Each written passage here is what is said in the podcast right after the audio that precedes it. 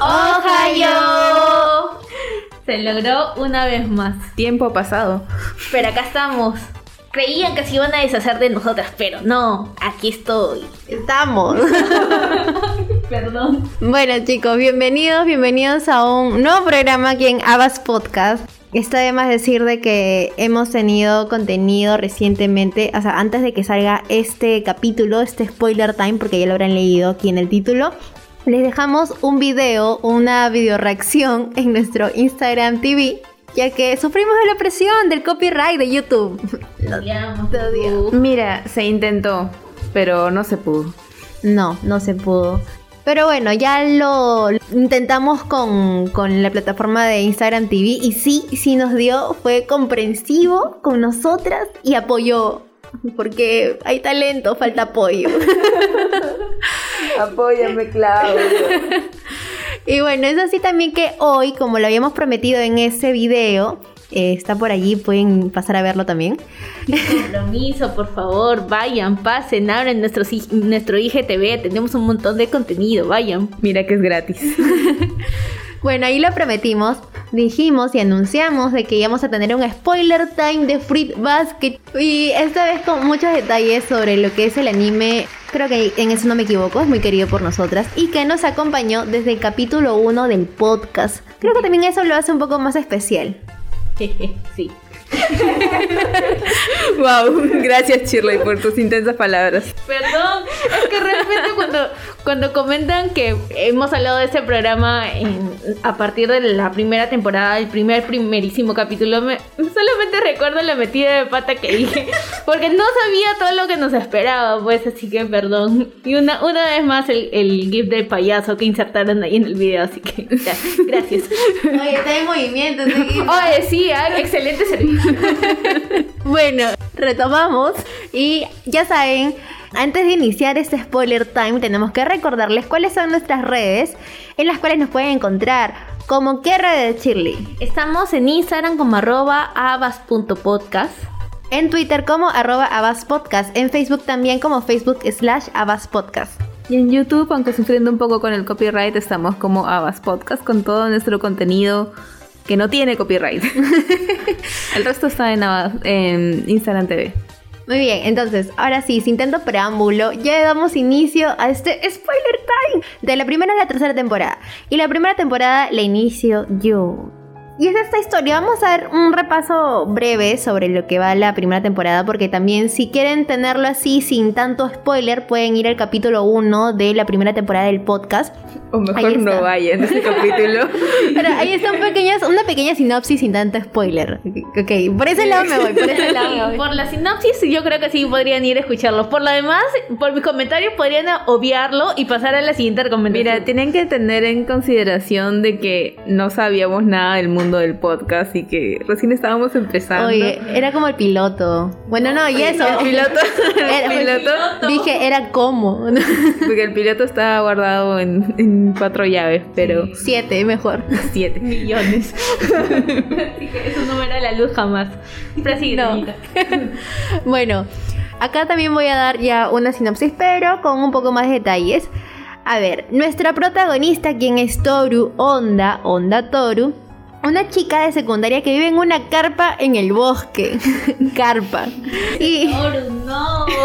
Perdón, perdón, me distraje con otro toro, perdón. Otro, otro Toru.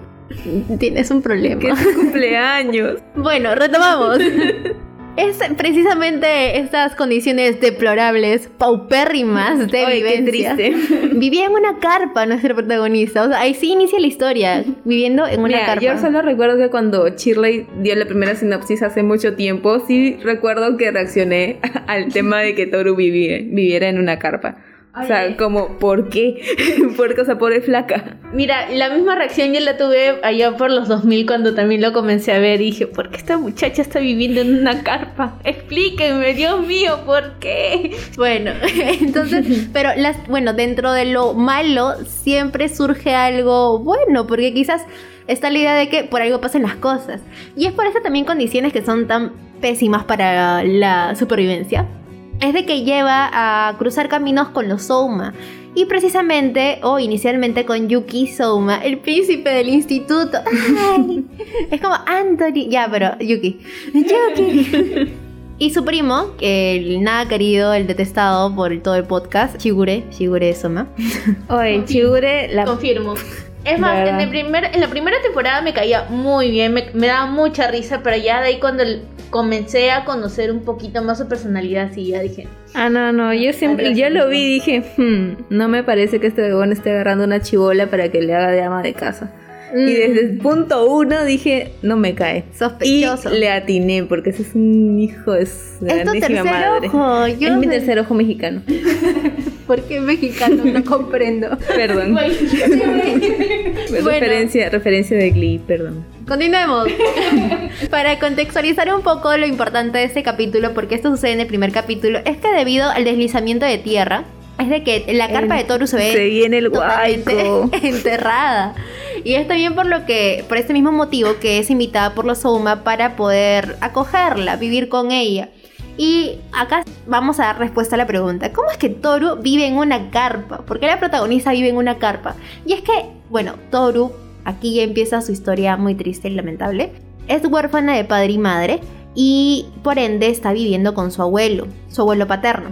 Pero lastimosamente la casa del abuelo se encuentra en un proceso de renovación, entonces no tiene, o sea, podría bien quedarse en la casa de los familiares, quien también estaba acogiendo al abuelo, pero su familia, quien en este momento aún no lo conocemos bien, pero más adelante sí lo veremos, son unas personas muy detestables. Y ella es muy noble, ella trata de no darle molestias a su familia y es por eso que ella toma una carpa, la fotografía de su madre, cosas que tiene en la mano y se va a vivir en una carpa en el bosque. Chile, Es no que llores. también, también es, muy, es muy mártir la Toru también. Ay, sí, pero pucha, su mamita, ven. ¿Acaso no tiene mamita? No tiene mamita. No, pues no tiene mamita. Bueno, y es por eso que también está viviendo nuestra protagonista en una carpa. Ahí se resuelve la pregunta. Ahora, ¿qué es lo más importante que continúa esto después de que ya Toru está conviviendo con los Soma? Es de que, o por cosas de la vida, se desarrolla un enfrentamiento y después de que cae un guapo chico pelirrojo, bueno, y peli anaranjado del techo. Que por cierto le termina haciendo un chinchón en la cabeza a la pobre Toru. Oye, sí, ¿verdad? La primera vez que la ves la chanca. Sí, madre, más, te, más te pego, más te quiero. Pero cae, cae en sus brazos. Y es por eso que también vemos esa transformación, la primera transformación de los Onmas. Vemos cómo Kyo se transforma en gato. eh, los otros también en tema de todo ese alboroto también caen sobre Toru y Shigure se convierte en perro. Yuki se convierte en rata. Una rata muy bonita. Ratoncito. Ratoncito. Gracias por la aclaración, Jessie. Por favor. Y es también ahí donde Shigure pasa a contarle lo que es la maldición de los Soma a Toru. Entonces ya vamos entendiendo un poco más de qué es lo que gira en torno a esta historia. Y nuestra protagonista, pero que el resto del cast también va a tomar relevancia debido a esta maldición. ¿De qué trata esta maldición? Es de que la persona no puede ser abrazada, solo abrazada, porque tomado de la mano. Y esa fue mi pregunta y me acuerdo cuando Shirley tú lo estabas contando y te dije que ni tomar la manito. pero no, sí se pueden tomar la manito, pero no pueden ser abrazados por una persona del sexo opuesto. Siempre y cuando no sean también de la familia, o sea, que no sean personajes que también sufran la misma maldición del Souma. Y eso lo vamos a ver después. Pero bueno, sufren de esta maldición. Y es que también esto es la raíz de muchos de los problemas y traumas que envuelven a, muchos de estos integrantes de, la familia Souma. Así es como continuamos también con la historia y vamos conociendo a más personajes, por ejemplo ya tenemos a Shigure, ya tenemos a Kyo, ya tenemos a Yuki, pero también empezamos a conocer a más como Kagura, una chiquita muy volátil y que está muy muy apegada y que creo que Mira, nadie nos cae muy bien. Desde el punto en el que Toñita le dice chiquita, ya sabes que no le cae. Está agarrando con pincitas ahí, esta chiquita de... Sí. Pero sí, es que es bien chinchazo. A mí nunca me ha caído Kaguras. De verdad me ha dado mucha cólera. Es que yo entiendo que, que esté enamorada de Kyo ya y todo, pero... Pero no es y eso lo vamos a ver Está- después. Es que está más enchinchada con él. Pero su manera de, de- de expresar su efusividad pasa. Bueno, entonces después de haber pasado página con Kagura, gracias Kagura, no te queremos, vemos de que al pasar los capítulos también va funcionando esta dinámica de convivencia. Pero lastimosamente, también como dije en un inicio, la casa del abuelo estaba en, en reparaciones, pero esto siempre también tiene un final. Entonces se logró reparar la casa del abuelo y el abuelo se va a mudar junto con algunos familiares y es donde también Toru tiene que dejar la casa Soma porque tiene que volver con su familia. Ya la dinámica había funcionado muy bien y los chicos no querían dejarla sola, entonces vamos viendo cómo se va desarrollando esta relación entre estos tres chicos, que son los principales hasta el momento, como Yuki empieza a llevarse bien, relativamente bien con, con Toru, y cómo Yuki empieza también a tener una perspectiva hacia Toru, que hasta ese momento aún no es muy definida. Pero es por eso que también, sí, porque hasta ese momento no descubre que, la quiere como mamá. La de mamá es después. Ay, perdón, sorry. Eso viene después. bueno, es en este capítulo también pasa unas escenas que más me gustan. Y es que al momento de ir a la casa del abuelo, como los chicos la siguen, porque no, vamos a traerla de vuelta, este es su hogar. También, como bien dije, los familiares de Toru no son las personas más agradables. Esos sí son ratas, no Sí, son ratoncitos. Y empiezan a, a menospreciar a Toru, o sea, a, a tildarla también de una tal por cual, cosa que es totalmente, o sea, falso. Toru es la persona más noble que existe y a veces hasta me da rabia de que sea tan noble, necesita un poco de malicia en su vida. Es que sí, sí, es de, eh, mira, de cierto punto al comienzo como que no la pasaba mucho porque esta chivola es demasiado buena, es demasiado mártir. Pero como que al final ya se te va, se te va pasando, al menos a mí, que no me gustaba que no me gustaba que sea tan, tan buena. Bueno, entonces, cuando hay este enfrentamiento o hay esta eh, mal actuar hacia Toru, los chicos salen a defenderla. O sea, y primerito está Yuki. Y o sea, todos en la casa quedan como que, ¿qué? ¿Qué está pasando? Es como que, ¿ah? Y se la llevan de regreso a la casa de los Oma. Claro que también con la aceptación del abuelo, porque el abuelo sabe cómo es Toru. El abuelo adora a Toru, porque también adoraba a su nuera. Y también pasan los capítulos y vamos conociendo a más integrantes de la familia de Soma, como el querido Momiji, el adorable Momiji, que es muy querido por todos. Momiji. También Hattori, Hatsuharu. Pero Haru para los Haru. Y vamos conociendo a más personajes, pero también ya los reflectores dejan de enfocarse en lo que hace Toru, sino en la vida de cada uno de ellos. Por ejemplo, conocemos en Hattori la historia de él, cuál es su historia de desamor y cómo la maldición lo perjudicó a él, cómo estuvo cerca de casarse con el amor de su vida. Esa, esa historia fue muy cruel. A mí al menos sí, sí me chocó bastante porque fue... Creo que de todos es el, es real. el que tiene la historia más triste, o sea, el backup más triste. Por eso cuando termina con su final feliz es muy satisfactorio. Sí, lo que pasa es que, o sea, cuando previo a la desgracia, Hattori estaba, estaba bien templado de Kana y viceversa, y ella la había aceptado así tal cual, con, con la maldición que tenía encima, entonces como que ya sí era, pero pues ahí está el punto de la discordia que todavía Toño no ha tocado el- el- la persona en K y que pues como siempre arruinando todas las relaciones que, se, que surgen ahí, maldita sea, te odio. Adiós. Bueno, vemos en realidad bien lo que está mencionando Shirley, es de que qué ocurre con entre Kana y, y Hattori. Es que en realidad ellos tenían una historia con final feliz inicialmente. Pero está la cabeza, así como están los animales del zodiaco, también está el dios, quien reúne los animales del zodiaco. Y el dios en esta generación vendría a ser la cabeza de la familia Soma, que es una persona también totalmente egocéntrica. Bueno, no voy a decir cuál es su secreto porque eso que se conoce en la tercera temporada. Es más, yo creo que lo dije en la, en la segunda o en la primera. Ah, bueno, hace y deshace con lo, lo que quiera con la vida de cada uno de los Soma. Y agredió a Hattori y se sintió totalmente culpable por esto Kana. Y eso es que ella ya queda enferma, o sea, por la culpa. La culpa es tan grande que queda enferma y Hattori no podía verla así. O sea, prefería que se olvide totalmente de él a que ella quede en ese estado traumático o inestable. Y él La tenía el poder. tanto que la dejó ir. Sí. Madre, Y él tenía el poder de borrarle la memoria y lo hizo. Y vio incluso cuando ella ya estaba por casarse, ya estaba comprometida y se iba a casar. O sea, ¿te pu- puedes creer eso? Eso es muy triste. Eso es demasiado triste. Y es también, no solamente la historia de él, sino que vamos conociendo la historia de cada uno y vamos conociendo también a más personajes. Por ejemplo, conocemos también a Yame, que es el más querido por Jocelyn. Sí. Porque es albino y tiene cabello largo. Exacto. Tengo un tipo, perdón. Sí. Quien es el hermano mayor de Yuki. Y también conocemos, por ejemplo, a Kiro y Kisa. que son los más pequeños de la familia Souma y que son muy muy adorables y cada la personalidad de cada uno también es totalmente puesta, pero también como bien menciono conocemos la historia de cada uno de ellos porque cada uno sufre la maldición a su manera o tiene una perspectiva a su manera. Tienes una manera de lidiar con eso. Y además es la familia de cada uno cómo la familia lidia con la maldición de, de sus, Porque de sus no hijos. todos tienen la misma reacción. Se nota bastante en la diferencia de tratos que hay entre las madres de los, de los del zodiaco. O sea, O ¿te sea, es- imaginas hay una diferencia increíble entre la mamá de Hiro con la mamá de, de, de, Momiji. de Yukio, de Mo- bueno, No, de Momiji. A la mamá de Momiji le, le borraron la memoria también, por eso ¿Pero ella... por qué?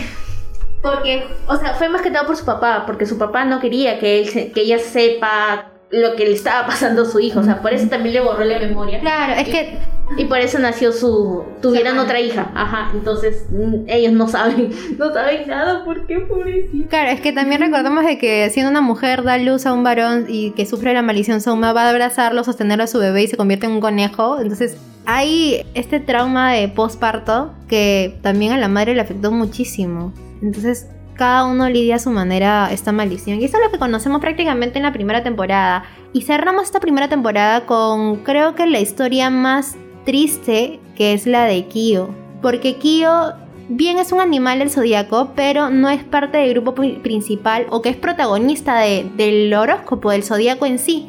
Por ejemplo, nosotros no conocemos que hay un gato en el zodiaco, no conocemos. Y es porque debido a la leyenda o la historia, el gato fue el animal exiliado de esta escena. Y ahí descubrimos que su forma final no es como el gato en sí, sino como un demonio. Pero es a través de Shishio. Shishio llega a este capítulo, llega a ser Ay, parte llega a del cast. nuestras vidas a quedarse en nuestros Sí. corazones. Y cuenta un poco sobre lo que trata o cómo afecta la maldición a Kyo. Y también cuál es el futuro de Kyo, porque también conocemos cuál es el futuro de todos los gatos, todas las personas que heredaron el gato como maldición. Hay una escena sumamente hermosa y yo he llorado como nunca con la primera temporada cuando, por ejemplo, Kyo se va corriendo ya transformado en demonio y Toru corre detrás de él y Toru aún así lo acepta, o sea, con miedo, pero lo acepta. Y Kyo se da cuenta de que hay una persona en el mundo que lo acepta tal cual es y que por más que pueda tener miedo, aún así se acerca Ay, a él. Eso es hermoso, eso es hermoso. Y ese fue creo que el paso que consolidara que Kyo siente algo por Toru o que entra o que se aperturara un poco más hacia el resto. Creo que eso fue un gran paso para él como como persona, como chico, porque ya para este capítulo final que vimos hace poco, bueno, o hace mucho, que sentimos, nos sentimos muy orgullosas de él. Y eso es también así como termina la primera temporada, viendo la evolución, el es parte de la inicio- evolución de cada El uno. inicio de, de su desarrollo como personaje. Creo que no las mencionaste tampoco, pero creo que las amigas de Toru Ah, son sí. una muy buena adición al cast Sí. que te presentan desde los primeros capítulos. Y cómo es que ellas tienen como que su squad de, de proteger a Toru. Su Protect. Claro. Su Toru Protect Squad, ahí está. Y además de que también cada una tiene un backstory que está relacionado a la mamá de Toru. O sea, creo que ahí también vamos viendo cómo es que se entabla esta relación de más que amigas, hermanas. Que es muy bonita, las quiero mucho. Estás dejando un poco de lado a los Somas y enfocándote en la gente del instituto, que si bien en la primera temporada creo que solo las tenemos ellas dos, ya después se van a- aumentando más personajes que Sí. si bien parece a veces un poquito relleno, por ahí tienen escenas bonitas. Que com- como el club de fans de Yuki. Ajá. La que encabeza el club de fans, que está un poco... Necesita ayuda también ella. Pero me gusta su, clu- su, su cierre, su cierre es muy Sí, bonito. está bonito. De hecho, el club de fans de, de esta temporada con respecto al al del 2001 son totalmente distintos en cuanto a diseño de personajes y en cuanto a desarrollo también. ¿Por qué? Porque, por ejemplo, acá en esta temporada tenemos a la cabeza de. a, a la senpai de, de este, de este grupo de club de fans. Tenemos a una, una flaca azul Nanami creo que se llamaba, no me acuerdo, no me acuerdo exactamente. En cambio, en el del 2001 era una era la otra chica que también está dentro de este club de fans que era una una de cabello este castaño.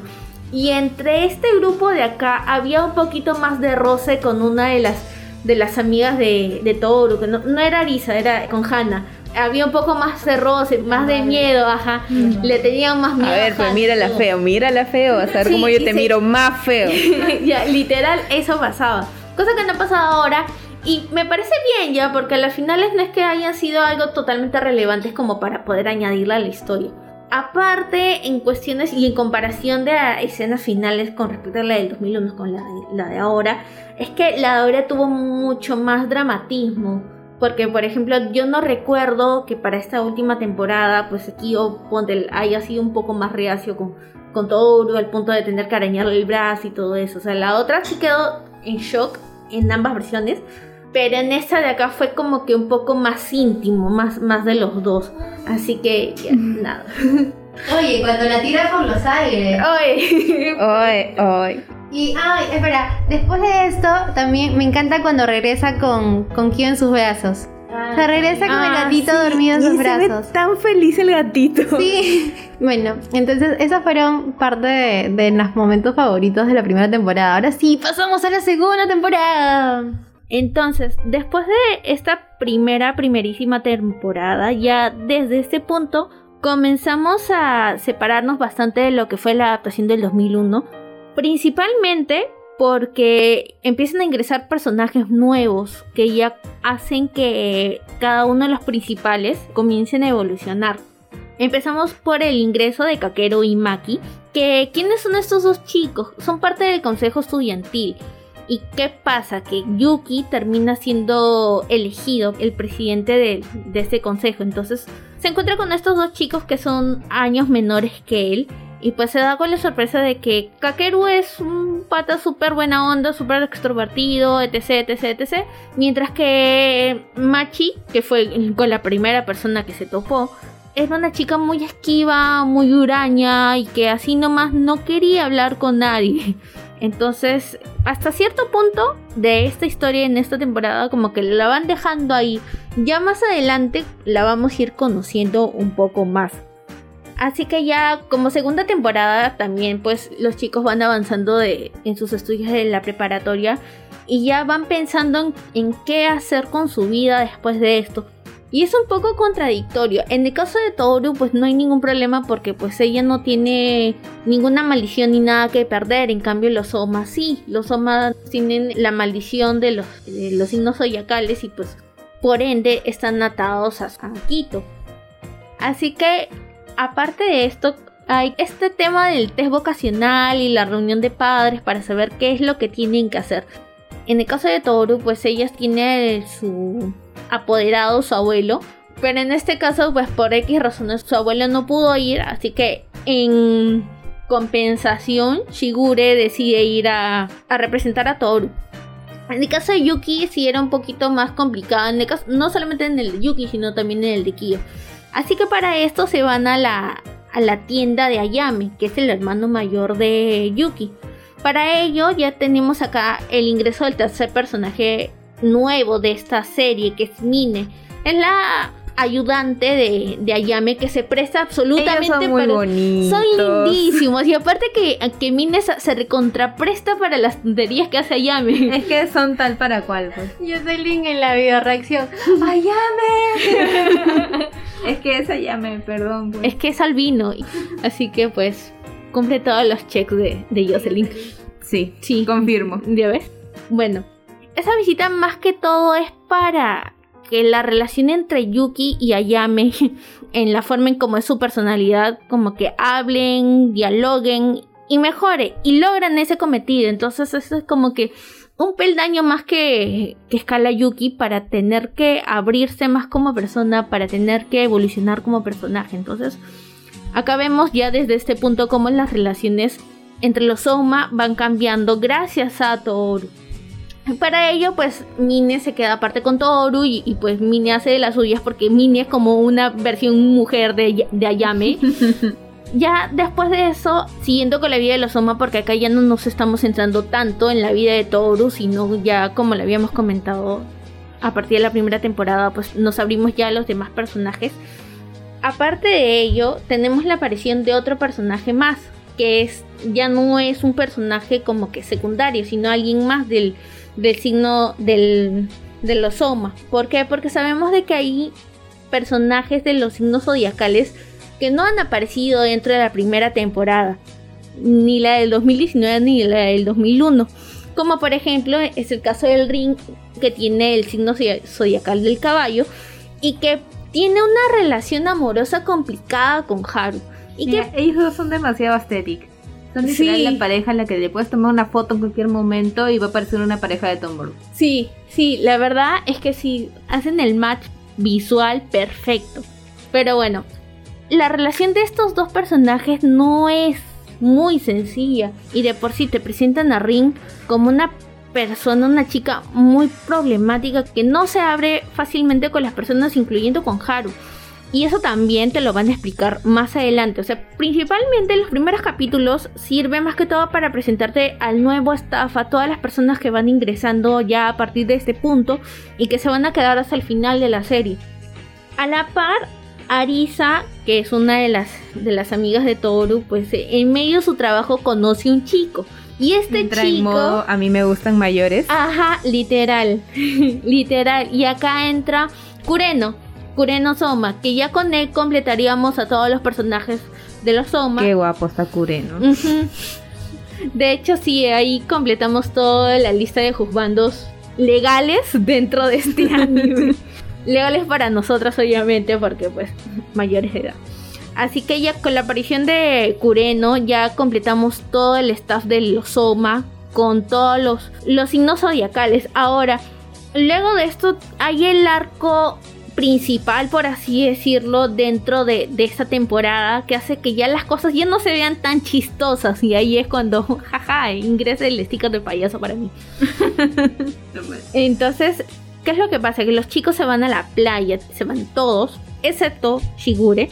Y que hay una escena un poco rara con Ring en este momento que parece un tanto sospechosa. sospechosa. O sea, parece como si fuera a pasar algo más en ese momento. Ajá, Sí, pero bueno, a raíz de este viaje suceden bastantes cosas, como por ejemplo un comentario que Hiro hizo acerca de los papás de Toru, que al principio fue como que, ah, no le doy importancia, pero fue como que un choque emocional muy fuerte para Toru. Y desde ahí es como que las emociones de ella comienzan a tambalear y sin contar de que Akito llega a la villa para poder complicar un poco más las cosas. Y pues en esta aparición pues habla con Kyo. Y acá nos cuentan de que Kyo una vez de que salga del colegio, él no es que vaya a ir de frente a hacer su vida normal, sino va a tener que cumplir el mismo destino que tienen los otros, han tenido los otros sucesores del signo zodiacal del gato, que es quedarse encerrado por el resto de su vida. Kyo lo acepta hasta cierto punto, a pesar de que ya él mismo se estaba dando cuenta de los sentimientos que tenía por Toru. Después de esto ya sucede como que el evento central, que es el segundo encuentro entre Akito y Toru, pero a comparación de la primera vez que solamente se vieron en el colegio y fue como que una, una mirada de, ah, tú eres Akito, ah, tú eres Toru, acá ya se fueron de frente a los golpes. En especial Akito. En especial... Toru no es de eso, pues. Sí, pues entonces Toru solamente le dijo, ¿sabes qué? Yo voy a ver la manera en cómo romper la maldición de los signos zodiacales, porque pues no me parecen de que todos estén sufriendo. Y obviamente aquí te entró en pánico porque dijo, no, acá todos se quedan conmigo porque tienen que quedarse conmigo. Súper posesivo y tóxico. Luego, pues ya una vez de esclarecidos estos sentimientos y ya saliendo del tema de la playa y la villa, Kyo se encuentra con Kagura para poder esclarecer ya su relación. Entonces ya para esto Kagura también entró en, un poco en, modo de negación porque ella ya sabía ya lo que Kyo le iba a decir, los sentimientos de Kyo y, y que él no le veía con los mismos ojos que ella lo, que ella lo miraba o el sentimiento recíproco. Sin contar de que también hay que hacerle la mención honorífica a la sagrada camisa negra, porque pues a partir... Sí. Aquí solamente vuelvo a recordar el tweet de apreciación que hizo Jocelyn en aquel momento. Dios. Mira, yo siempre soy la, culpable de esas cosas. Sí, camisa negra suprema, sí. Así que, bueno. Luego de esto, también tenemos una aparición adicional que es Mayu. ¿Quién es Mayu? Mayu viene a ser la mejor amiga de Kana, que ha sido el ex de Hattori. ¿Qué pasa con la historia de ellos? Cuando ellos están jóvenes y todavía no había sucedido la fatídica borrada de memoria, pues Mayu estaba también enamorada de Hattori. Pero como vio que su mejor amiga estaba también enamorada Ya de él, se, se dejó. dijo, anda hermano, tú ve. Sin contar de que ella estaba con Shigure, pero ya fue por simple Pero compromiso. Shigure- La cosa es que cuando ella se enteró todo lo que pasó hasta cierto punto, pues ella sufrió bastante y no, no por ella, sino por ambos y se alejó. Hasta que la vida pues la volvió a, a poner en el camino de Hattori. Y pues para este punto Shigure le había dicho que no, sí, él, él tiene flaca. Así que pues una vez más F. F, F por F por Mayu. Hasta que Hattori le dice, oh no, ¿quién te ha dicho que tengo flacas? No tengo flacas, estoy sola. Entonces es como que Dios, Estoy disponible Ajá, para Dios. ti. Dios me has mirado a los ojos. Ya desde ahí como que ya te vas, vas sacando tu línea de las parejas que se pueden ir formando en esta serie. Luego, pues ya regresando nuevamente al tema del- de las reuniones de padres, tenemos la aparición de la mamá de Yuki.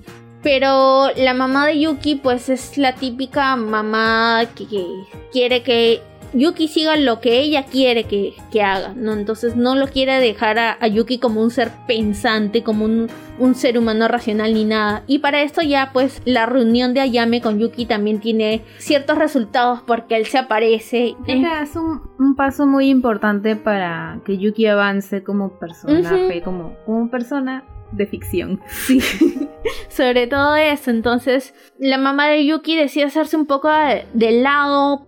De acá, pues, tenemos otro viaje por parte de los chicos, ya esta vez como un viaje escolar a Kioto. Y este viaje, pues, ya va a servir para el crecimiento de nuestros tres personajes principales. Que en el caso de Yuki es crecimiento personal porque genera un mejor lazo con los chicos de los chicos del consejo estudiantil sobre todo con, con Kakeru que ya lo comienza a ver más a él como su pata que- Ay, pero se vuelve su hermano del alma, realmente su amigo. ajá entonces aparte que su cuñado ajá ¿Qué? Entonces, aparte y en paralelo a esto, pues tenemos la relación entre Kyo y Toru. Y Toru ya como se va dando cuenta de lo que va sintiendo por Kyo. Pero aún así, Kyo está como que un poco esquivo con ella para no tener que dejar aflorar lo que, lo que siente.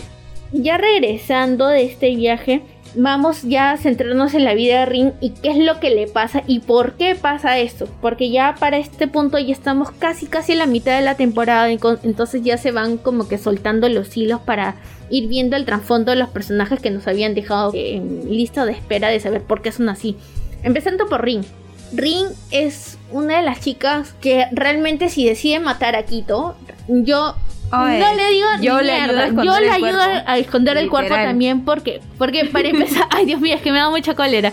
Para empezar, a Quito le empuja. No, La- mira, es que hay que aclarar eso. La empuja, tú puedes empujar a cualquier persona y se cae al piso y ya está.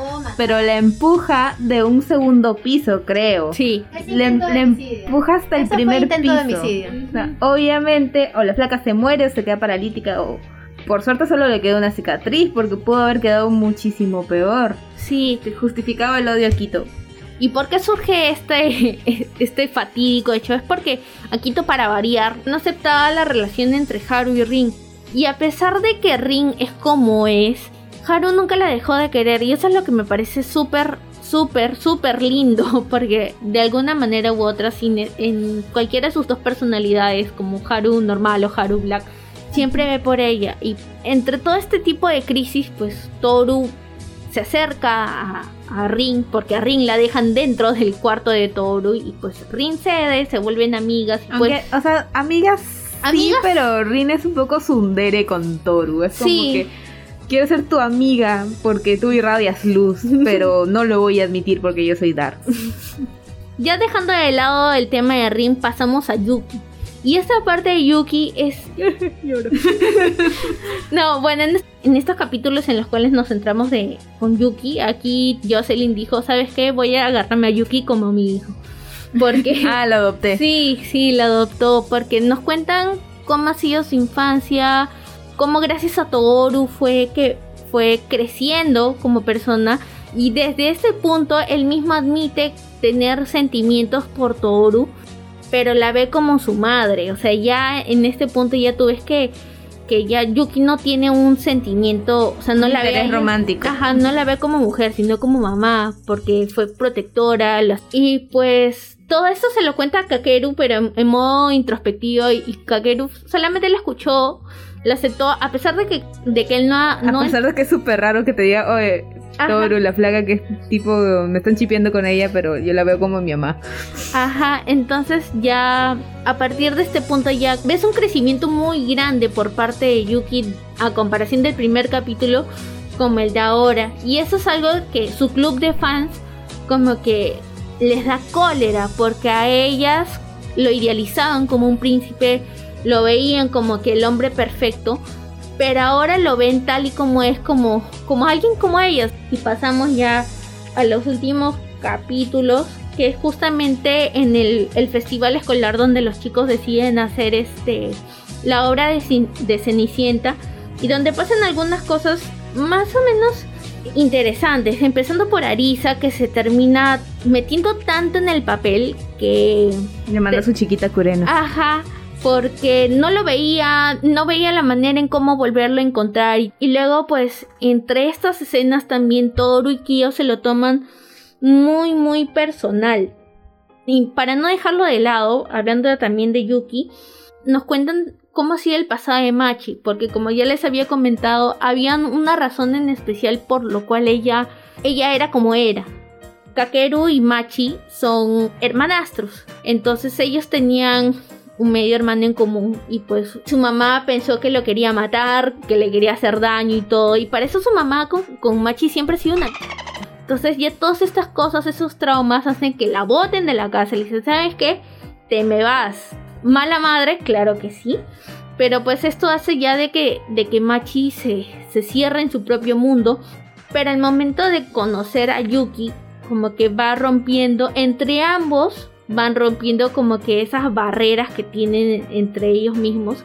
Y ya por los últimos capítulos ya ves a, a Machi como una persona también tsundere, que cuando está al, al lado de Yuki se no te transforma... quiero, pero quiéreme. Ajá. Entonces ya a Machi ya la ves un poco más cercana a Yuki y ya vas atando tus hilos también con quién se pueden ir quedando Yuki o Kyo, etc. Ya para estos capítulos finales y ya para terminar eh, con este resumen, cuando comenté lo de Arisa fue porque em, habían grabado la reacción y todas las cosas que dijo y pues el disco en donde lo grabaron, Toru lo agarró y se lo llevó a, a Kureno. Entonces le dijo, ¿sabes qué? Míralo, por favor, hazle caso. Entonces él lo vio y se reunió con Toru y pues le dijo, ¿sabes qué? Sí lo vi, gracias, pero no. Entonces, Toru, F. pero, pero ¿por qué? No entiendo. Y entonces ahí surgen dos revelaciones importantes. Primero, que Kureno abraza a Toru. Y pues Toru se queda impactada porque no pasa nada. Porque obviamente sabemos de que si una, uno del signo zodiacal abraza al de su sexo opuesto, ese se termina transformando por default. Y esto no sucedió en ese momento. ¿Y qué había pasado? Que Kureno ya no tenía la maldición. Y eso se lo, se lo dice a Toru en ese momento.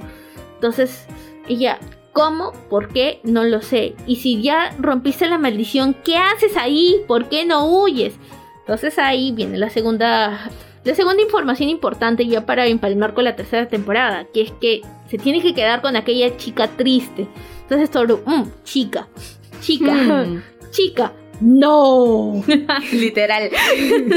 Y pues sí, aquella chica triste es Akito. Entonces en los últimos frames del capítulo final nos muestran a Akito ya tal cual como una chica. Entonces hasta ahí ya cerramos con esta segunda temporada. Y con el, el corazón en las bocas. Y con el pañuelo, el tisú en, el- en los ojos. Porque ya desde acá ya no tenemos comedia. Y acá, Tamare, maldita sea, Y como... la com- yo había ponido mi comedia aquí. Y no, no hay comedia. O sea, de hecho sí to- todavía tenemos nuestros, nuestros momentos de meme y todo eso, pero ya como que la trama agarra más profundidad. O sea, ya vas conociendo el trasfondo de cada uno de los personajes, de los que ya conocíamos y los nuevos. Entonces te das cuenta de que hay una, un problema muy fuerte en- entre todos, entre los Soma y entre Toru misma, a pesar de que es el personaje principal y que la ha luchado bastante, hay cosas internas de ella misma que le faltan solucionar, que le faltan tener que superar. Hay miedos de ella misma que todavía los tiene ahí guardados y que bajo esta temporada, comenzando con el comentario que hizo Hiro, pues salieron todos así sin, sin previo aviso y es como que ella intenta guardárselo o, ver cómo hacer para guardárselo. Y más con la última información que recibió en el último capítulo, fue como que un boom de información para ella y saber qué hacer. Porque ya a partir de este punto el, el objetivo de querer romper la maldición de los Oma se hace mucho más fuerte para ella. Y ya no puedo hablar más porque me voy yo para la tercera temporada y estoy ya, esa parte no me toca, así que yo sí. Culmina con este spoiler time. Con este dolor. Con este dolor. spoiler time de Free Sí, por favor. Yo no puedo hacer nada por quitarme mi, mi emoji de payaso porque ya se lo tengo. lo voy a tener hasta el final de los días, así que por favor termina con. Y te ha salvado que no está en YouTube, ¿eh? Te ha salvado. Oye, Oye, verdad, verdad. Esta segunda temporada, antes que la termines y la finiquites, es la que tiene el ending con todos los wallpapers preciosos. Sí, sí, sí, sí. Mención honorífica ese ending. sí. De verdad nos dejó wallpapers para toda la vida. Sí, qué, qué lindo. Sí, qué, qué lindos wallpapers te puedes sacar de ese ending. Y esta temporada salió mediados del 2020. O sea, como ya habíamos comentado en nuestro video anterior, las temporadas fueron así seguiditas. 2019 la primera, esta que acabo de comentar el 2020. Y ya la última, que terminó la temporada pasada, de la cual hicimos video reacción. Así que Jocelyn, no la hagamos más larga. Y comenta, comienza a comentar esta tortura, por favor. Empezamos con el final. Es el principio del fin. El principio del fin, el final más finalísimo, más esperado por Latinoamérica Unida. Fue Basket The Final. Listo. fin, gracias. Tercera temporada que finalmente, y después de muchos años de espera para la gente que ha seguido el manga, trajo el final adaptado de lo que es este manga. Este anime se estrenó este año, el 6 de abril en la temporada de primavera y finalizó con 13 capítulos. A ver, vamos a, como son 13 capítulos es un poquito menos que las otras temporadas, hay que ir avanzando de pochitos. Este de aquí comienza justo en el momento preciso en el que termina la segunda temporada, lo cual se agradece bastante porque la segunda temporada queda en modo de cliffhanger. Y la tercera temporada te dice, justo aquí te lo dejaste, justo aquí te lo muestro con todo el tema de, de Kureno y su conversación con Toru sobre Akito que, que no era trapito y cosas así. Quito que no era maravilloso. Oye, pero verdad no era trapito, güey. Estamos hablando de cosas serias. ¿Por qué? Ya, a ver, y acá también salta o retoma un poco, creo que agarra más tipo a modo de resumen, por si no viste la segunda temporada, lo cual es estúpido, porque obviamente has visto la segunda temporada si estás viendo la tercera, pero pasa más de un año, así que por ahí te lo refrescan.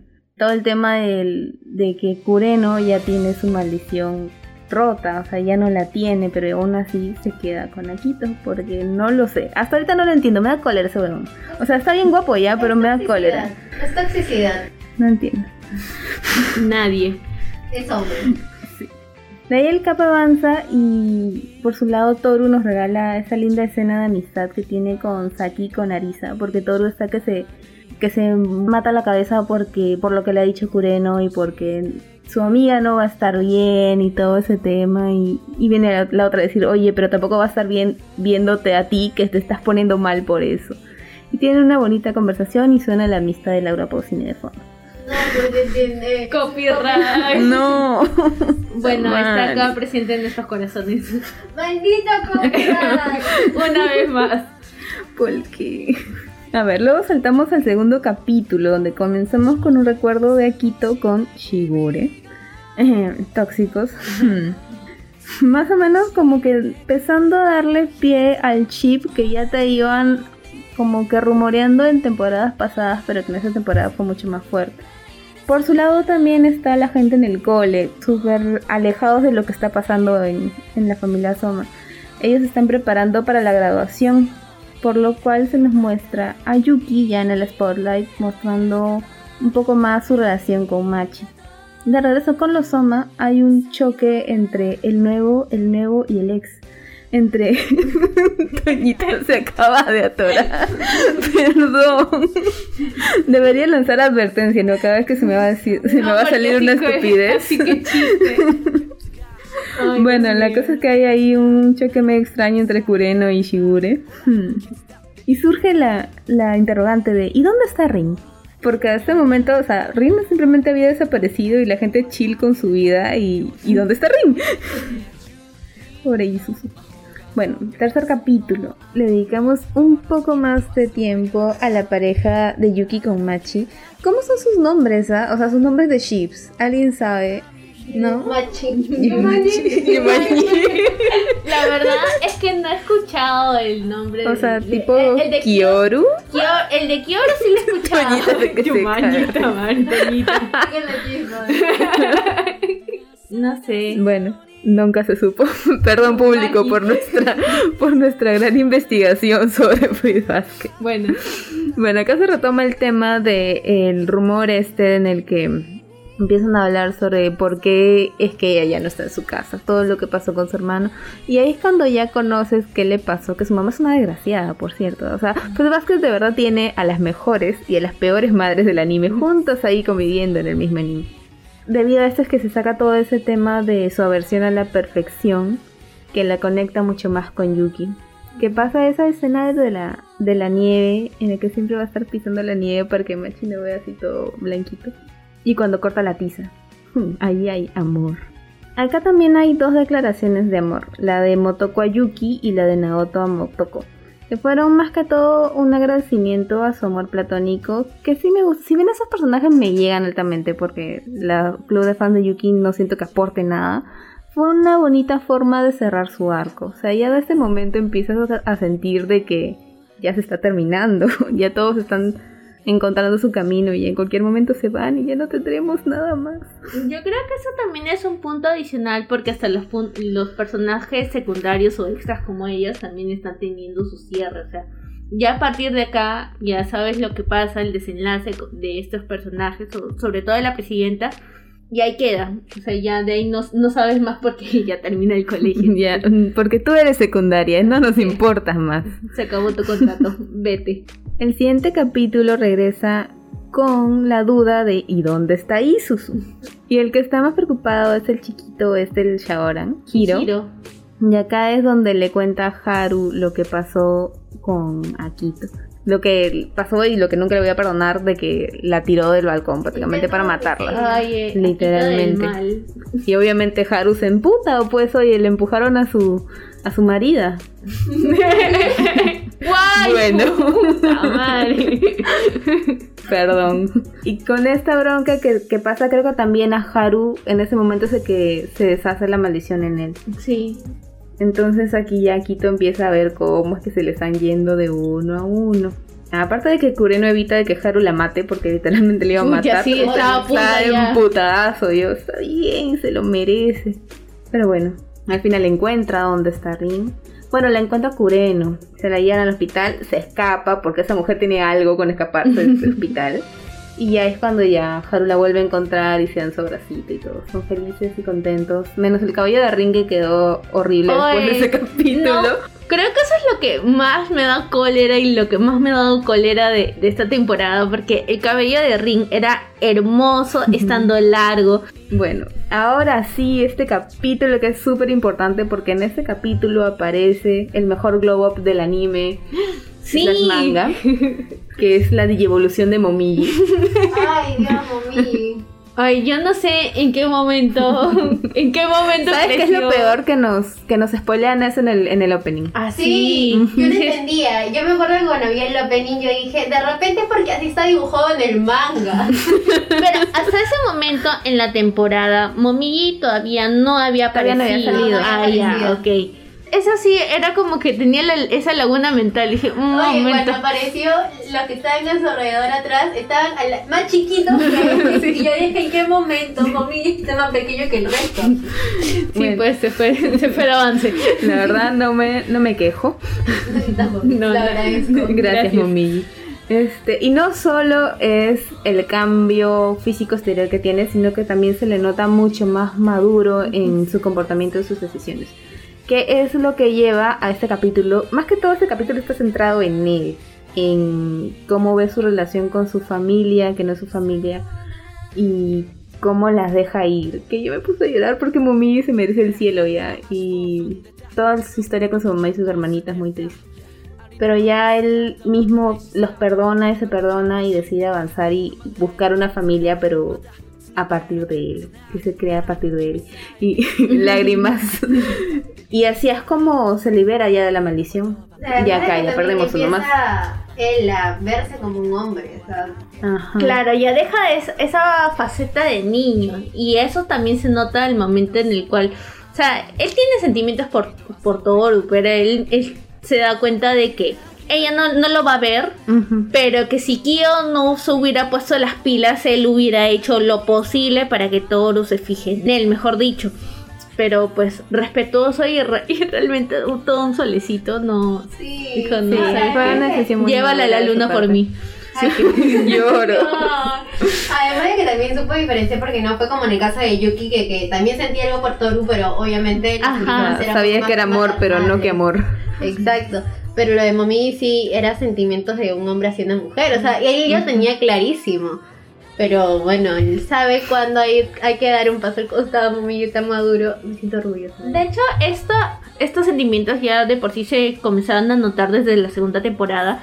Cuando se fueron a la, a la casa de playa y Kyo tuvo una conversación con, con Momiji, pero en ese momento como lo veías tan chiquito... no lo tomas tan en claro, serio. Claro, como lo veías tan chiquito no lo tomabas en serio y decías, ay, la quiero como una hermana mayor.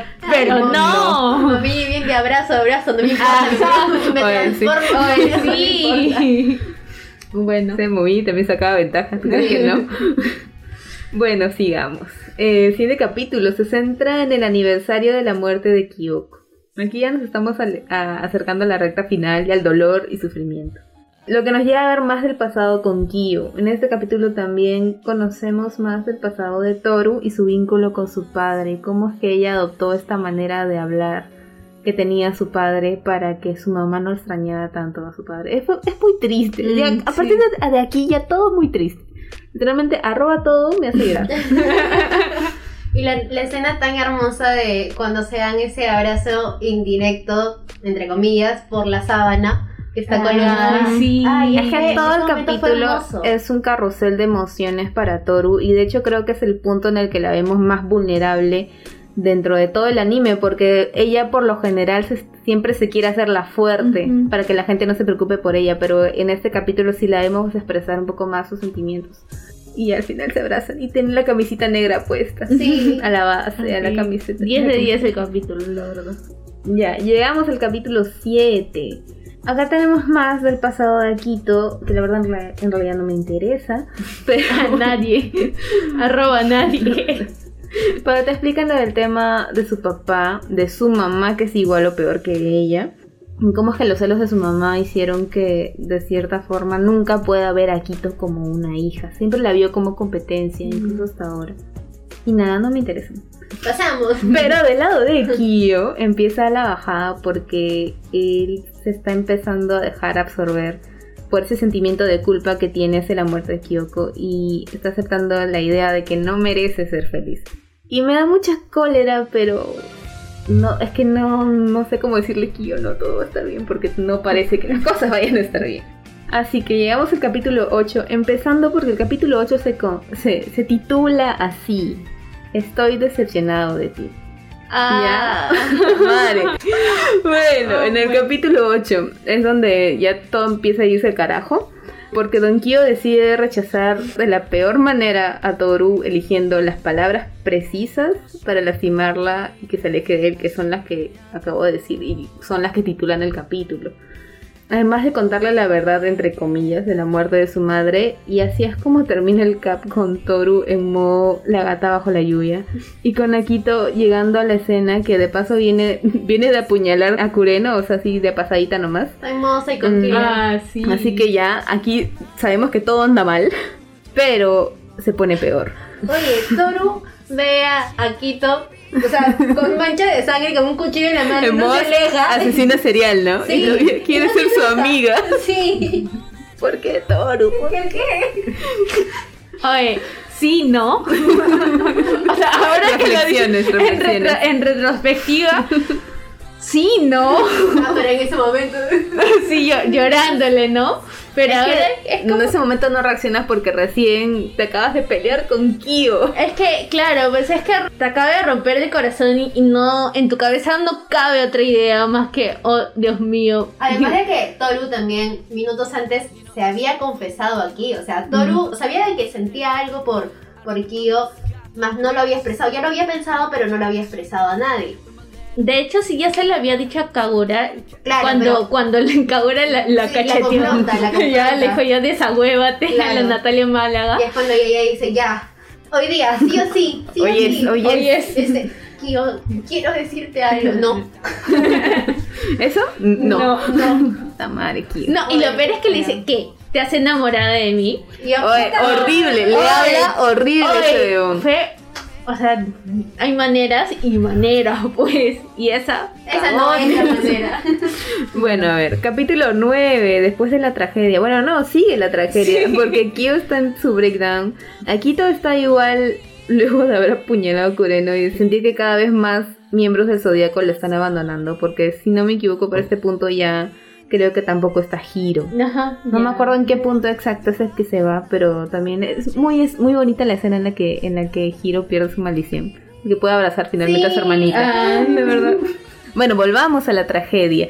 Ya con Akito, Toru comienza su proceso de evangelización, que sorpresivamente funciona, pero que la vida es un drama. ¿Y qué es de la vida sin drama? Porque justo, justo, justo en el preciso momento en el que van a hacer las paces, ya literalmente le va a dar la manito, se cae del acantilado. Así, random. Así, Oye, de la De nada, nada. se parte y Se se cae de la, del acantilado. Oye, ni siquiera se empieza a mover un poco la tierra como para, o sea, desprendiéndose como para dar un poco de pistas de que lo que pueda que pasar. puede ¿no? pasar algo malo. muévete, muévete, ¿no? Oye, lo, lo peor de todo es que simplemente fue como que ya me golpeé la cabeza. Oye, sí, yo pensé ¡No que... pudiste Oye. haber muerto! De verdad, Kureno quedó más chancado que ella. Ella tuvo que haber quedado mal de la cabeza, definitivamente. O sea, Al menos haber quedado inconsciente durante mucho más tiempo. Ajá, Sí. puta, pero hasta vieja llegó, entonces. Bueno, después de la caída, Quito vuelve como loca buscando ayuda porque se ha caído su, su nueva amiga, porque todo lo que toca perece. Y acá es donde Kyo ya va a buscarla. Y se la chapa porque pues no importa que se esté muriendo. Ay. Siempre hay tiempo para el amor, el amor heterosexual. Oye, esta escena yo la había visto en mangas, en imágenes de manga. Y yo decía, ¿en qué momento sucede eso? Porque, o sea, la chapa cuando Oye, está es la dormida. y yo no sabía que había una tragedia de por medio. Y cuando lo vi, me quedé, quedé, choqueada total. Y dije, oye, yo no me esperaba esto. Bueno, y yo pensé que iba a acabar el capítulo ahí, pero el capítulo avanza y descubrimos que Toru no se nos murió. Y que al parecer está menos chancada que Kureno. la eso magia, ya lo la magia del chollo. Sí. Y aquí pues se da la evangelización y Akito se vuelve su nueva amiga, su nueva bestie. Y Mommy también la perdona. Momiji también la perdona, Bueno, pero Momiji Momiji no está en un punto en el que sabes que perdona a todos. Ya ¿No? soy maduro. ¿Estás ahí? Te perdono. Señor que está pasando por la esquina, te perdono. ¿No Sí, te he hecho nada? De, Te perdono. de ya avanzar con su vida, ya todo le vale ya. Ya, capítulo 10. Capítulo 10 se llama Yo la amo. Yo solo la amo. Este es un cap más de la aceptación de parte de Kyo. Él está buscando resolver sus temas antes de ir a ver a Toru, por lo cual se ve que tiene una confrontación con el idiota estúpido energúmeno de su padre y con Yuki. Y ya con todo, ya con todo resuelto esos conflictos ese que tiene con ellos, ese viejo de mierda lo odio. Sí. Eh, Uno más a la una más a la lista de personajes de Basket que odio. Ya con el tema resuelto con él y con Yuki, eh, es que ya puede ir a ver a Toru, que justo ella estaba saliendo ya del hospital. Y salió de lo más tranquila y contenta. O sea, ni siquiera salió en silla de ruedas, salió que- caminando. Y después se pone a correr, ni siquiera quedó Lo lisiada. Ay, yo no entiendo. No quedó Explíqueme. Yo no entiendo. Recién te dan de alta y te pones a maratonear, de ¿no? corre, corre, corazón. Sí. Ahí va Kyo corriendo atrás de ella. Parecía Pac-Man. Porque se la quería comer. ¡Tuya! Yo no dije eso. A Chile, perdón la costumbre. Ay, qué feo. A ver, a ver, ya casi acabamos con la temporada. Seguimos con el adiós. La tragedia, la tragedia. ¿Por qué si es tragedia nos estamos riendo? ¿Me pueden explicar? Porque uno ríe para no llorar. A ver, Ya, continúo, continúo. ya en el penúltimo capítulo tenemos todo el evento que es la ruptura de la maldición. Y para conceptualizarnos, nos muestran a modo de cuento, que me pareció muy bonito y muy acertado que lo muestran así, la historia original del zodiaco con Dios, que lejos de ser una maldición era más bien una promesa. Ya luego vemos la reacción de todos y cada uno de los miembros del zodiaco restante al rompimiento oficial de la maldición, y así cerramos los arcos de casi todos. También algo importante en este capítulo es de que también te cuentan la historia del el gato. De que lo, lo del gato no fue básicamente de que lo hayan excluido de la cena, sino que en realidad él fue el primer amigo Es el de único, Dios. es el único que se dio a Ay. respetar. Sí, el primero que le dijo Dios, sabes que yo te voy a acompañar y no me des la inmortalidad porque yo ya viví mi tiempo contigo y él di- Dios ha chorado y dijo, no sabes que, ah, no quieres estar conmigo, ya pues te Ah, maldigo. te maldigo. te maldigo. Bueno, sí. Fue en este capítulo que sí tuve como que lo vi dos o tres veces porque realmente quedé en shock. Con esa última escena en la cual ya Kyo y Toru ya admiten el amor que tienen el uno por el otro y ya asumen es- asumen de que ya ya pues ya ya no hay nada que Es el perder y comienzo todo. de su relación. Ajá, y pues cuando ¡puc! se dan cuenta de que no pasa nada al momento de abrazarse, Ah, sí. Ah. dije, ay, Dios, fue tan gratificante, dije, por fin. Sobre todo por Kyo, o sea, Kyo había sufrido mucho por el hecho de no de no vivir con la persona que pudiera amar, porque él ya se estaba dando cuenta de los sentimientos que tenía hacia Toru. Y tenía dos cosas, tenía lo de que nunca iba a poder estar con Toru y dos de que iba siempre a estar encerrado, o sea, su, su futuro No podía era estar pensar en el encerrado. futuro. Exacto. Y el hecho de que en ese momento se rompiera esas dos ideas de un momento a otro o sea, fue, fue muy, muy bonito porque ya se está abriendo un futuro. Y no un futuro solo, sino con la persona que ama. Qué bonito el amor, sí. puta madre. Bueno, hablando del amor, el antepenúltimo capítulo. No, este es, ah, no, en el penúltimo capítulo. Tenemos a Yuki, quien regresa al spotlight luego de haberse apartado un poco para dejar a la pareja principal brillar. Pero aquí es donde vemos finalmente su confesión para Machi. Y los buenos chapes que se dan con toda la gente mirando. En la misma- literal, pusieron la misma cara que nosotros. Creo que lo vimos juntas. Sí, sí, No, sí. lo yo vimos lo vi acá, juntas. porque yo lo vi Ah, por aforo. Por aforo tuvimos. Sí. Fue muy bonita, su- muy bonita su confesión, muy bonita su cierre y el momento en el que Yuki ya se despide de, de la rata del zodiaco. No me imaginaba cómo iba a concluir esta pareja. Es de que en la segunda temporada yo no veía avances. O sea, yo veía de que había un, acer- un acercamiento de Machi hacia Yuki. Pero una aceptación de Yuki hacia ella, pero como cordialidad, porque, bueno, él normalmente es muy amable con todo el mundo. Pero de allí a que surgiera un sentimiento especial hacia ella, yo lo vi un poco, no sé, Forzado. lejano. Forzado. Forzado y también lejano que se pueda dar de esa manera, porque yo sabía de que iban a terminar juntos. Pero de ahí dije, ¿cómo lo harán en la tercera temporada para que pueda concluir bien la historia? Porque va a ser un poco extraño. Pero me sorprendió y creo que lo subieron a adaptar y mostrar muy buenos momentos de ellos como pareja. No lo apresuraron. Exacto.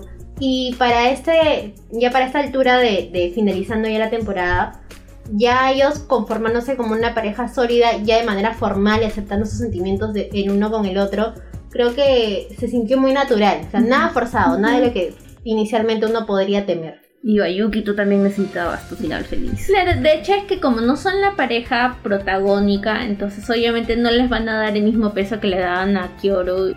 Pero pues igual,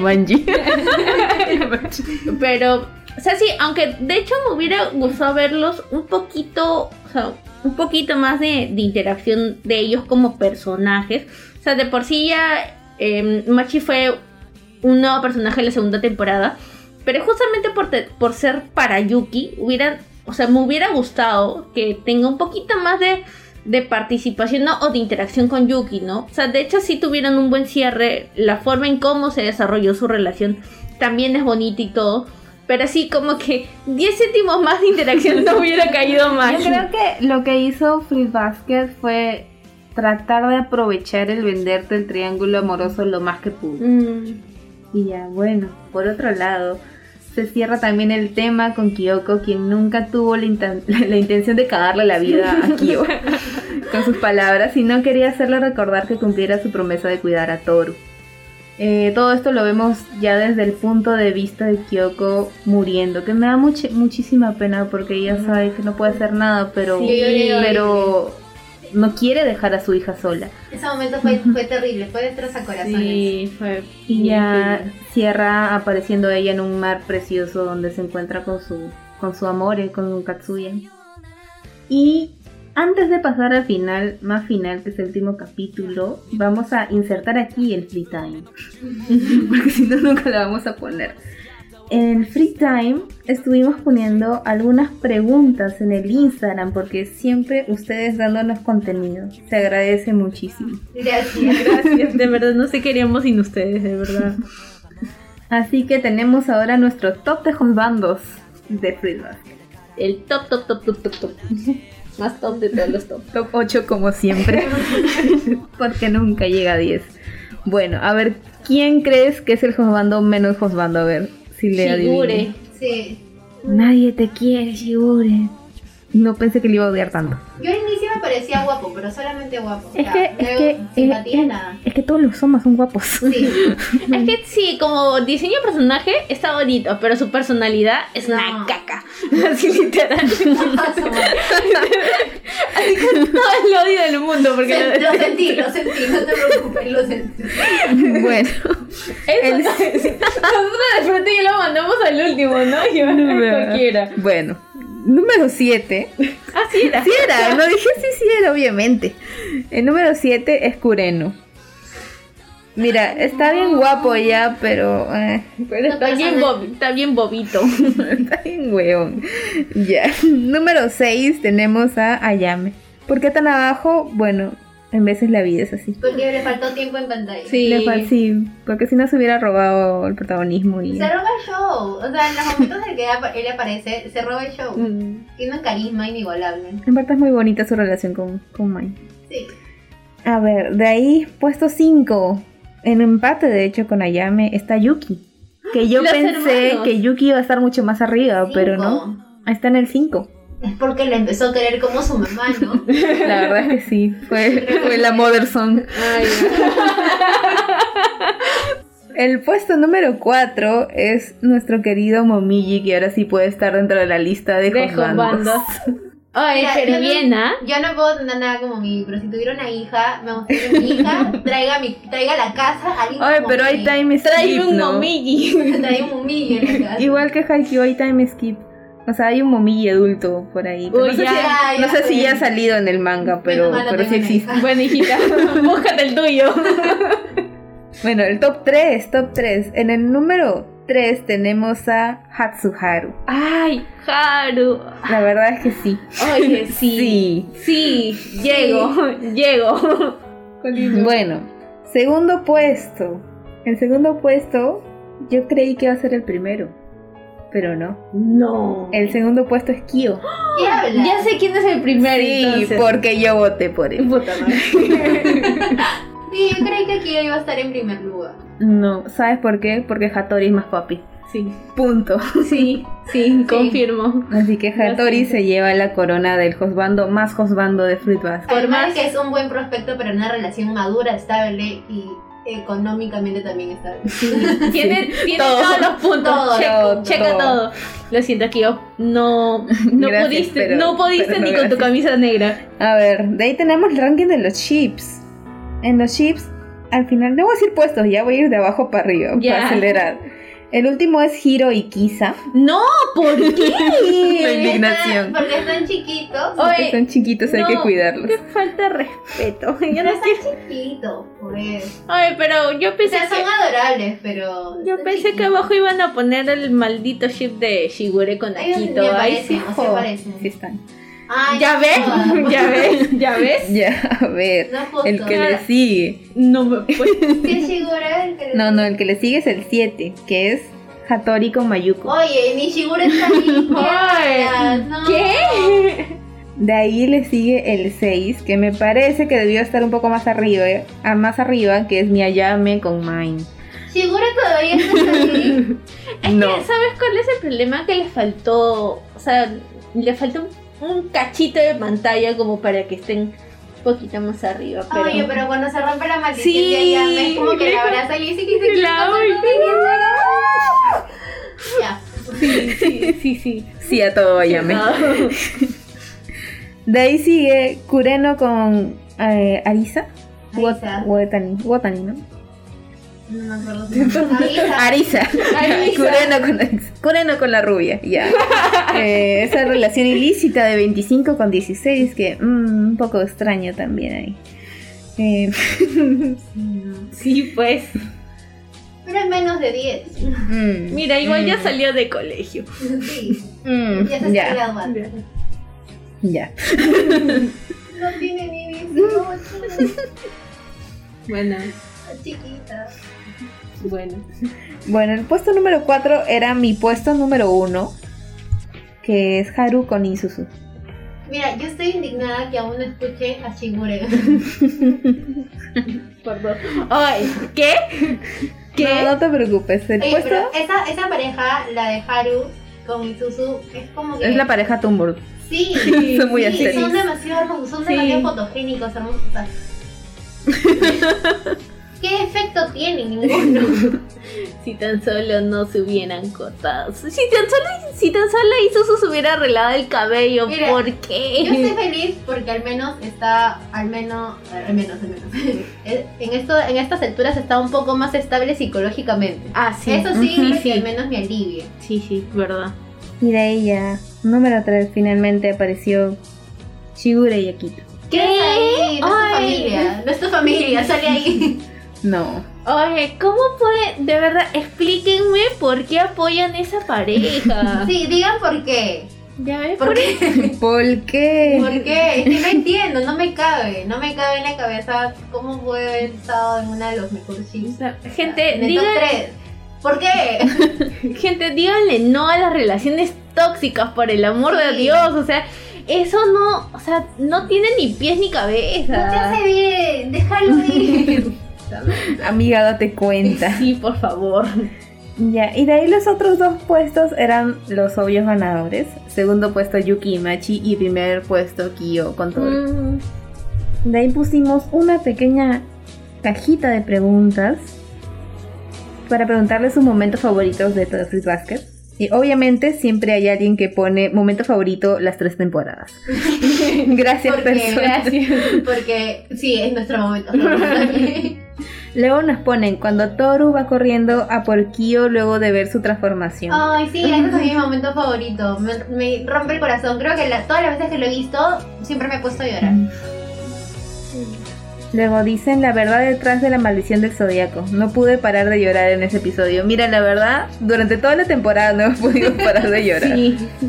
Eh, Jaja, quien pensaba que era comedia. Ajá.